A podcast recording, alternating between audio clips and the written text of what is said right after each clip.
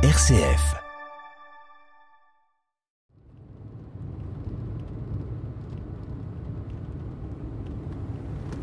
Voilà le panneau. Un panneau vert marqué d'une chouette nous indique qu'on est au bon endroit, au cœur du parc naturel de la Chartreuse, peut-être l'un des plus beaux massifs des Alpes. Un cadre incroyable de près de 70 000 hectares. La montagne y est toute l'année parée d'un vert émeraude, comme dans un décor de conte presque mystique. Ici, on goûte la fraîcheur des forêts millénaires, à l'abri des sapins, des hêtres et des épicéas. On prend le temps s'arrêter dans les petits villages de montagne qui jalonnent la route. On se perd avec plaisir dans les innombrables sentiers de marche du massif où on rencontre une biodiversité euh, fabuleuse. On est hors du temps, hors du tumulte des villes qui ne sont pourtant pas si loin. Grenoble, Chambéry ou encore euh, Voiron sont à seulement quelques dizaines de minutes de voiture, mais il n'en faut pas plus pour être totalement dépaysé. Et d'ailleurs, euh, les visiteurs, je crois, ne s'y trompent pas. On a vu pas mal de randonneurs hein, en montant sur le massif.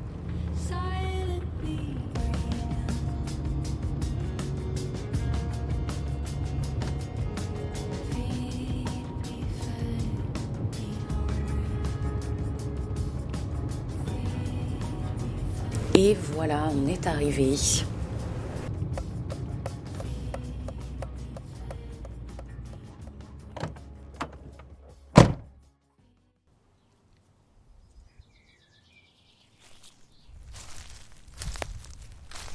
Les gardiens de cet écrin magnifique depuis presque mille ans, ce sont les moines chartreux, gardiens silencieux, dans la contemplation. Ils vivent ici en communion avec la nature. Ils ont même donné leur nom au massif. Et pour en savoir plus, nous, on a rendez-vous à la correrie de la Grande Chartreuse, là où est né l'ordre, avec Pierre Deveau, le directeur du musée. On est ici en plein milieu du, massif de la Chartreuse, donc à 2 km du monastère de la Grande Chartreuse. Cet ordre des Chartreux qui a été fondé en 1084 par Saint Bruno. Et donc euh, ici à la Corrie, ça a été habité par les frères Chartreux jusqu'au XVIIe siècle. Et euh, depuis 1957, ce lieu a vocation à, parler de cette, de cette vie monastique, ce que, ce que vivent les Chartreux euh, au quotidien. Les visiteurs ne peuvent pas pénétrer à l'intérieur euh, du monastère. Et donc le musée a vraiment cette mission de montrer ce qui se passe à l'intérieur, euh, à l'intérieur du monastère, euh, pour permettre notamment à nos visiteurs de, mieux comprendre et de mieux appréhender ce qui se passe vraiment dans, le monastère et ce que vivent les Chartreux au quotidien. Et donc voilà, la, ligne vraiment directrice, c'est de rendre présent les Chartreux. cette présence qui est aussi une présence dans l'absence et donc euh, voilà, tout en subtilité, et, voilà, on essaye de montrer au mieux à nos visiteurs ce que vivent les Chartreux. Comment ça se passe, cette euh, relation-là finalement, entre la partie euh, spirituelle et la partie culture. On a un grand lien avec les Chartreux, on ne fait rien sans, leur accord ici à la Corrie, dans une approche réciproque entre nous, notre notre vision des choses et le retour qu'on peut avoir des, visiteurs et eux aussi euh, leur ressenti et ce que eux voulaient, voulaient montrer euh, aux visiteurs. Ce dialogue réciproque entre, entre le monastère et le musée est important pour nous. Ça nous permet aussi, nous, de présenter au mieux cette vie des Chartreux qui est actuelle. On est dans un cadre euh, qui est superbe. Il y a des chemins de randonnée, il y a la corrie ici à visiter, puis ensuite, souvent, les gens vont aussi faire donc le tour pour aller voir le monastère qui est un petit peu plus haut. C'est un lieu aussi de passage et de vie malgré ce côté solitude, donc il y a ce paradoxe-là, mais en même temps, ça se nourrit, j'imagine, ces deux aspects-là. Oui, les Chartreux euh, sont pleinement euh, inscrits dans le, dans le monde qui les entoure. Euh, ils ont une, donc ils, prient pour, pour, pour le monde. Enfin, c'est vraiment leur grande mission. L'office de nuit, donc c'est cette grande prière que les Chartreux font tous ensemble la nuit. Donc ça dure deux à trois heures. Et les Chartreux sont pris pour toutes les grandes intentions du monde. Et donc ils vont prier euh, pour les pays en guerre, ils vont prier euh, pour les gens qui peuvent euh, souffrir de la maladie, pour les mourants, pour les gens qui peuvent rechercher un travail. Enfin, toutes ces grandes intentions rejoignent les Chartreux et donc ils sont, ils sont sensibles à ce que, à ce que vit le monde aujourd'hui. C'est parti pour la visite?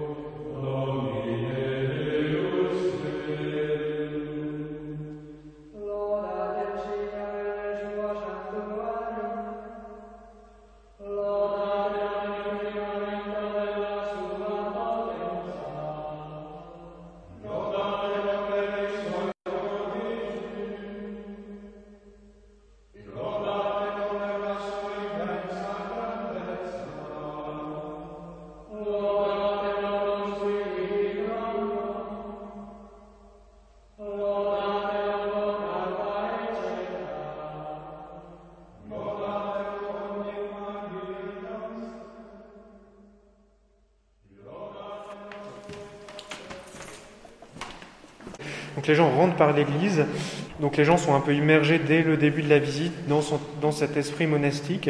Euh, donc ça invite, euh, invite les gens à, se mettre vraiment dans cet esprit aussi un peu des lieux qui ont été occupés par les frères et donc euh, auxquels on, est très attaché aussi. Début de la visite par l'église, ensuite on monte là. Ensuite il y a deux parcours, un parcours plus historique et architectural par les, les 79 cartes que la Grande Chartreuse conserve et qui représentent des chartreuses d'Europe. Donc les gens vont pouvoir euh, s'imaginer, euh, toutes les chartreuses sont bâties sur le même modèle, donc euh, on retrouve les grandes caractéristiques architecturales de l'ordre.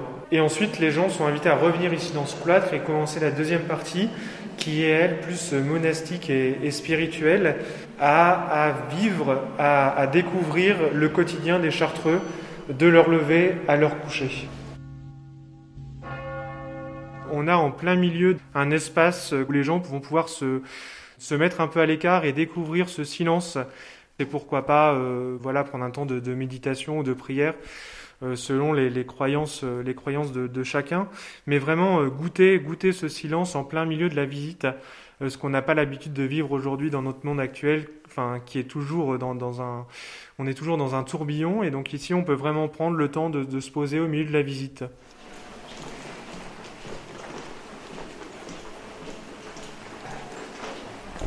les grands principes euh, qui règnent dans une chartreuse, c'est déjà ce désert qui est présent dans, toutes les chartreuses. Donc euh, un endroit retiré du monde où euh, il n'y a pas de vie, de vie humaine ou très peu.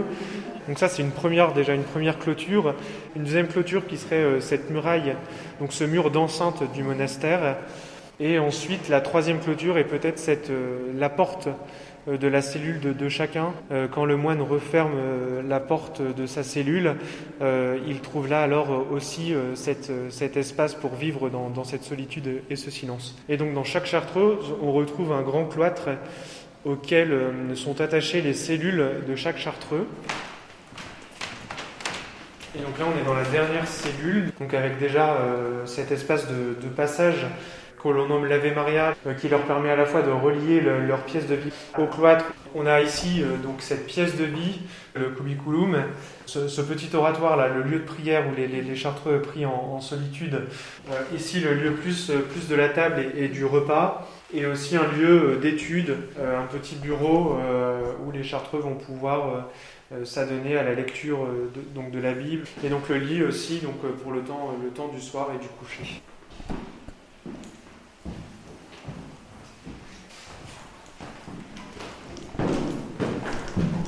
On est là au rez-de-chaussée de, la cellule, euh, à la fois avec, euh, avec cet atelier, et donc ça permet aussi d'équilibrer euh, les différents temps de la journée entre le temps de la prière, le temps du travail plus intellectuel, et donc celui aussi du, travail manuel.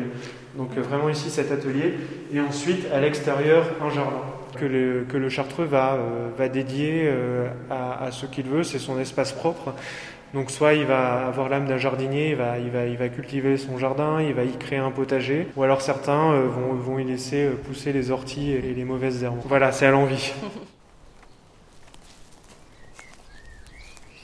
Donc vous voyez, c'est assez grand. Euh, il y a quand même deux étages. Voilà, ça a été aussi pensé. la vie en, solitude et en silence peut être parfois peut-être plus difficile.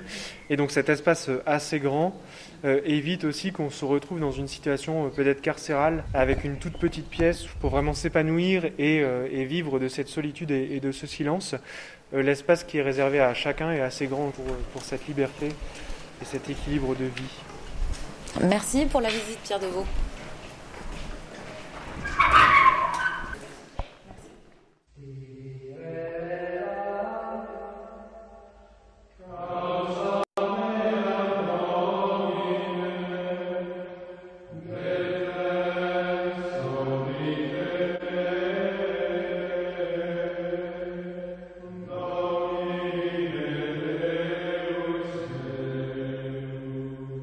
Radio Guidage, la balade de l'été.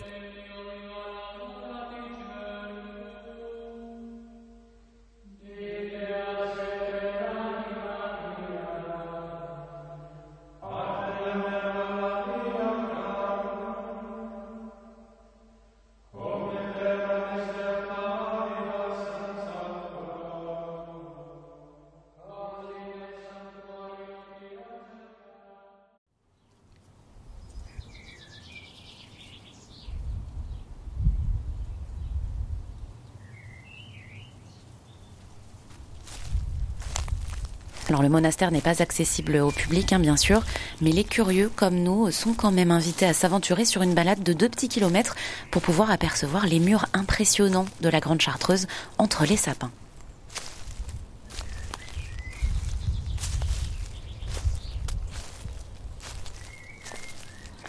Ah, ça grimpe un peu hein, quand même. Hein.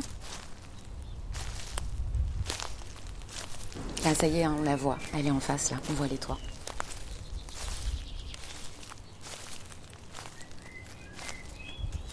Alors ça y est, on est arrivé, on est vraiment au pied de la montagne, une falaise rocheuse hérissée de sapins comme une barrière avec le reste du monde. Et là, devant nous, le monastère, un très sobre, sans fioriture, mur blanc et toit pointu noir. On ne peut pas voir la cour hein, parce qu'elle est cachée par un mur d'enceinte pour euh, conserver l'intimité des moines. Mais on aperçoit le clocher, devrait pas tarder à sonner d'ailleurs. Il est tôt, on est tout seul, c'est un vrai moment d'apaisement, un moment euh, suspendu, un vrai moment inspirant.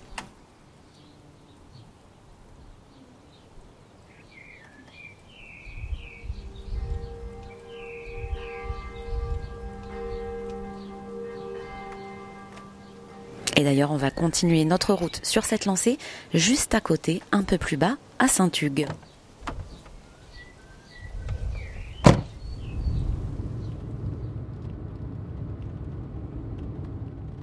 Bonjour, je cherche l'église, c'est par là? Merci, merci.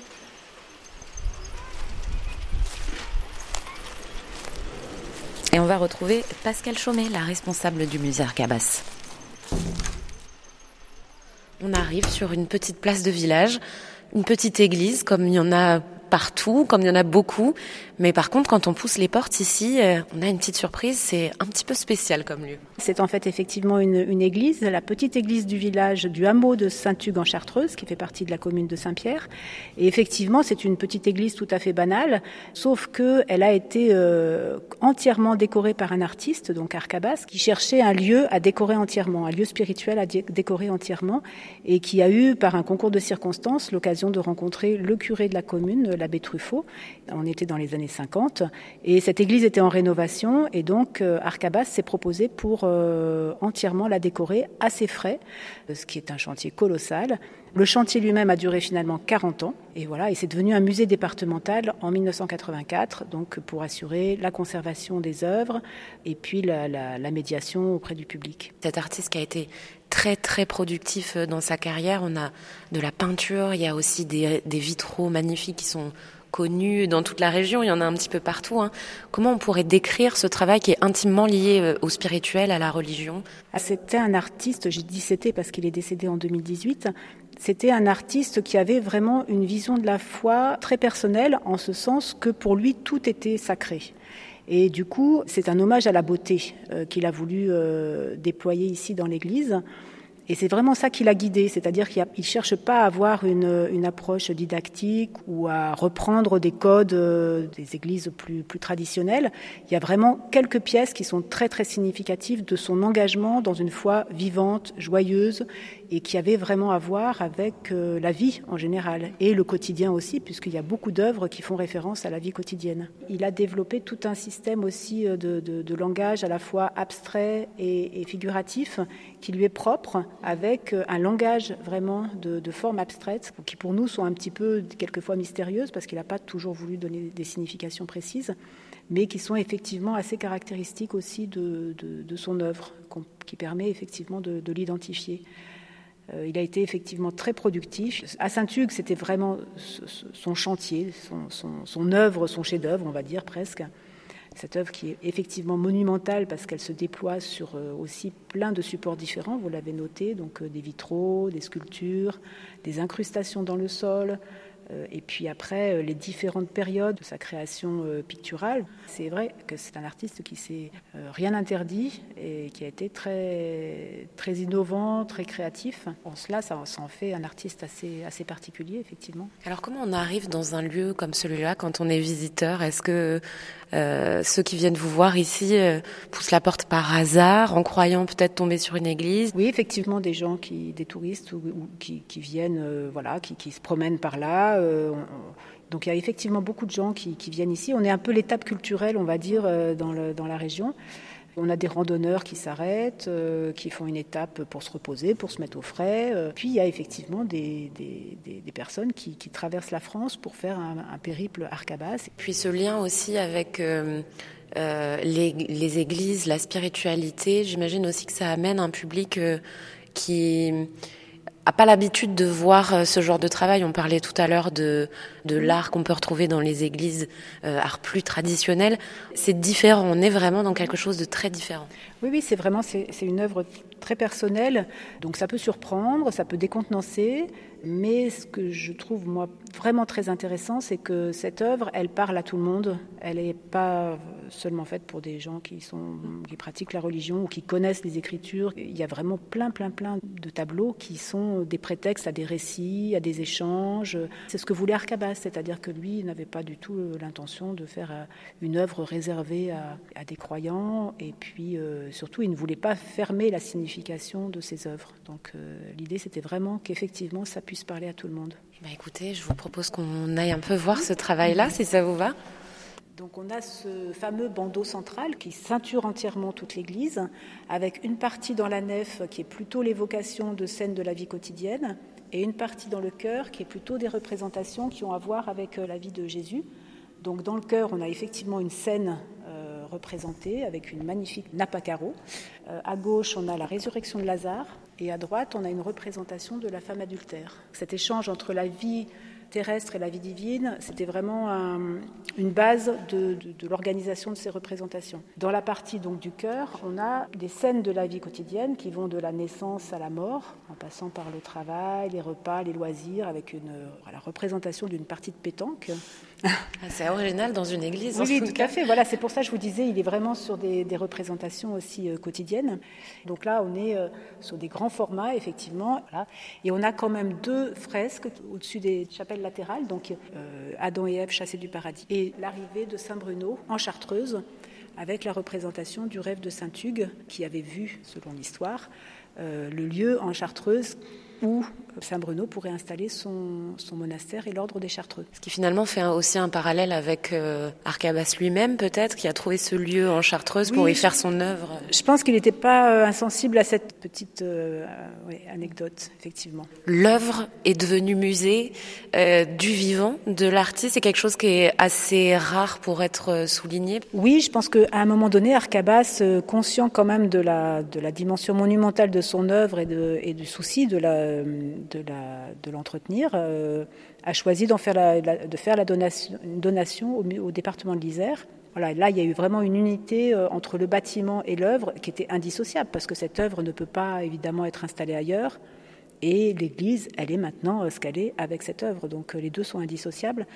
Et ce qui est quand même très intéressant, je trouve, c'est que l'Église est restée sacralisée. Donc on mhm. continue à pouvoir accueillir ici des messes, des mariages, des enterrements euh, pour les gens euh, du, village. je pense que pour un certain nombre de, visiteurs qui viennent ici, c'est important mhm. de le savoir et puis d'être aussi dans un lieu de recueillement possible.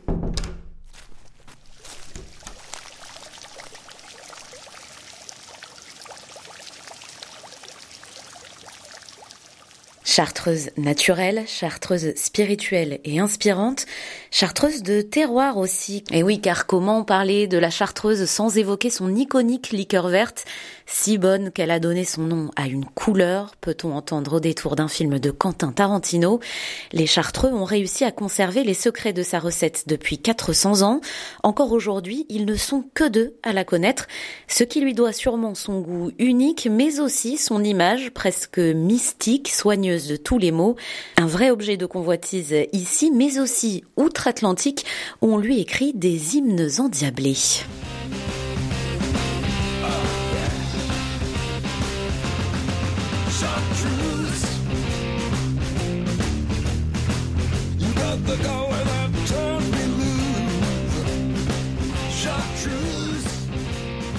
Mais c'est bien loin des films et du rock américain que s'écrit l'histoire de cette liqueur.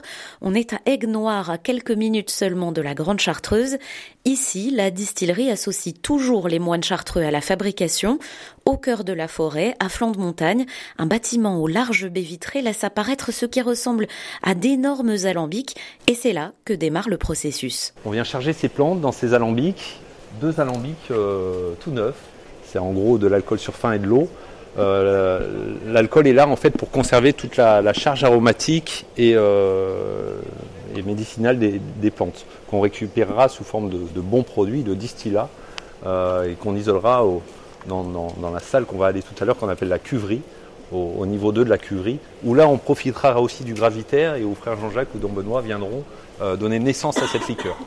On va aller euh, continuer le cheminement de cette liqueur, euh, donc les distillats au niveau de la cuverie, au niveau 2 de la, cuverie. On vient stocker tout ça à l'étage, ce qui permet à frère Jean-Jacques et à Don Benoît de venir à certaines étapes clés de la création de la liqueur. Là, il va pouvoir venir donner naissance à cette liqueur, faire l'assemblage des distillats, des macérats, et puis, euh, adjonction sucre de canne, on travaille un sucre de canne, d'eau bien sûr, pour réduire le degré, parce qu'on va mettre la liqueur en vieillissement à la bonne densité. Donc tout ça se passe dans, cette cuve qui fait 50 000 litres et qui va donner naissance à une, liqueur qui fera aux environs de 42 000 litres, 420 hectos. Mis au bon degré à la bonne densité dans un petit laboratoire qu'on a euh, dans, la distillerie. Euh, quelques analyses quand même. les chartreux, on passe un certain temps quand même chaque semaine euh, et, les opérateurs se chargent des différents pompages et des différents transferts euh, à faire sur cette liqueur. Là, c'est en cours. Euh, il y a quelques contenants qui sont en cours de traitement parce que l'important pour le bois, et surtout pour cette liqueur, c'est d'avoir un échange avec l'air, mais pas du tout l'apport des tanins et pas du tout d'aspect boisé ou quoi. Hein. c'est juste un contenant pour avoir un échange avec l'air. Tout, est en chaîne, les chaînes français. Les tonneaux viennent de la région de Cognac. Les tonneliers, donc à chaque fois qu'ils qui viennent par, euh, séquence, euh, qui viennent à 7-8, démonter, euh, changer certaines douelles. Les douelles, c'est les bois hein, qu'on retrouve sur ces tonneaux. Euh, viennent retravailler certains et puis viennent le remonter ici. On quitte la fabrication, direction les caves, lumière tamisée, silence religieux. La liqueur est ici en train de vieillir dans d'immenses cuves en bois. La liqueur va d'abord partir dans un contenant qui fait 50 000 litres. La liqueur, euh, petit rappel, la liqueur fait 42 000 litres, donc il y a une belle part d'aération au-dessus. Hein. Il y a besoin de cette oxygénation, l'oxygénation, le temps et puis différents échanges et un milieu réducteur. C'est-à-dire qu'elle part dans un contenant de 50 000 litres elle va rester un certain temps. Elle partira ensuite dans deux contenants, elle sera divisée dans deux contenants de 25 000 litres, les contenants que vous avez juste ici. Et puis ensuite dans quatre contenants de 12 500 litres. Dans quelques temps, euh, dans Benoît, frère Jean-Jacques, nous demanderons une prise d'échantillons, on fera un tirage d'échantillons. Cette liqueur peut être regroupée éventuellement avec d'autres liqueurs, euh, et à ce moment-là, la, liqueur partira et sera vendue entre guillemets en verte ou jaune traditionnel. Soit elle a un profil encore intéressant et elle peut donner un potentiel de vieillissement encore euh, fabuleux, elle partira dans un contenant qui s'appelle le demi-muit, un contenant de 600 litres, pour avoir des, aromatiques, des patines comme on, retrouve sur la chartreuse VEP en vieillissement exceptionnellement prolongé. Donc des contenants différents euh, pour avoir des milieux réducteurs et des environnements différents aussi. Ici on est sur une paroi donc qui est recrachée de, l'eau, hein. on, a, de l'humidité qui arrive, donc un environnement plutôt humide, comme on a besoin dans une cave par rapport au bois et à ce qui est à l'intérieur. Et puis ici, une paroi plutôt sèche, une cave qu'on n'a pas isolée. Et donc la liqueur, vous avez compris, elle part, elle part ici, puis elle a tout un cheminement. Donc passe dans des environnements différents et des, stockages différents. C'est ce qui lui fait cette typicité, c'est ce qui fait qu'effectivement, demain, vous allez acheter une, chartreuse verte, une chartreuse jaune, euh, et, vous en rachèterez une dans 6-7 mois, vous allez dire, ah, un petit, quelque chose qui a changé. Il n'y a, aucune volonté de, la part des chartreux d'en faire un produit standardisé, un produit lissé. Et cet effet euh, presque millésime, vous le retrouvez à l'arrière de la bouteille, il y a une mise en bouteille. On ne parle pas de temps de vieillissement parce qu'effectivement, vous avez compris qu'elle va avoir certaines typicités, certains échanges que l'autre contenant n'aura pas.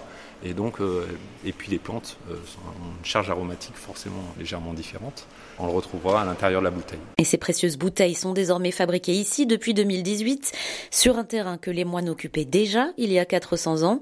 Emmanuel Delafont est directeur des usines chartreuses. Il est fier de s'être établi loin des zones industrielles. Absolument, c'est un lieu assez magique, euh, patrimonial, historique. Il y a beaucoup de termes qui, nous qui nous, qui nous interpellent, l'ancrage territorial qui est juste extraordinaire. Et effectivement, le 30 août 1618, les Chartreux achètent ce site pour euh, nourrir le monastère. Donc euh, c'est vraiment le, les besoins agricoles, piscicoles, parce qu'ils mangeaient beaucoup de poissons avec des étangs qu'ils avaient créés.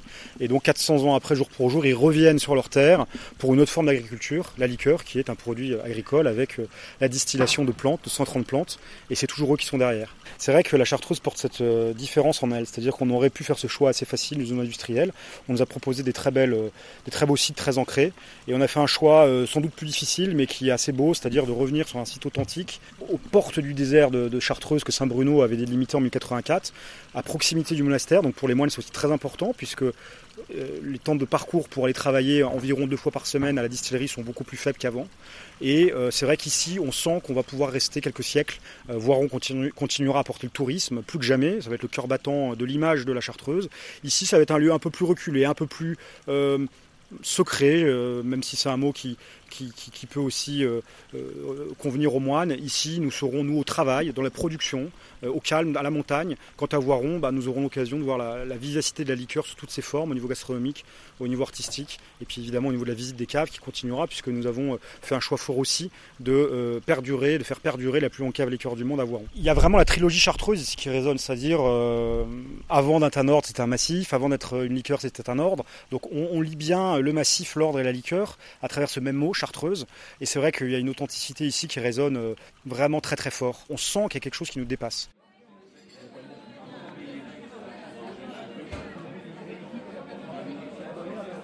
Les anciennes caves situées à Voiron n'abritent donc plus les ateliers, mais elles restent ouvertes au public pour découvrir justement ces étapes de fabrication de la liqueur.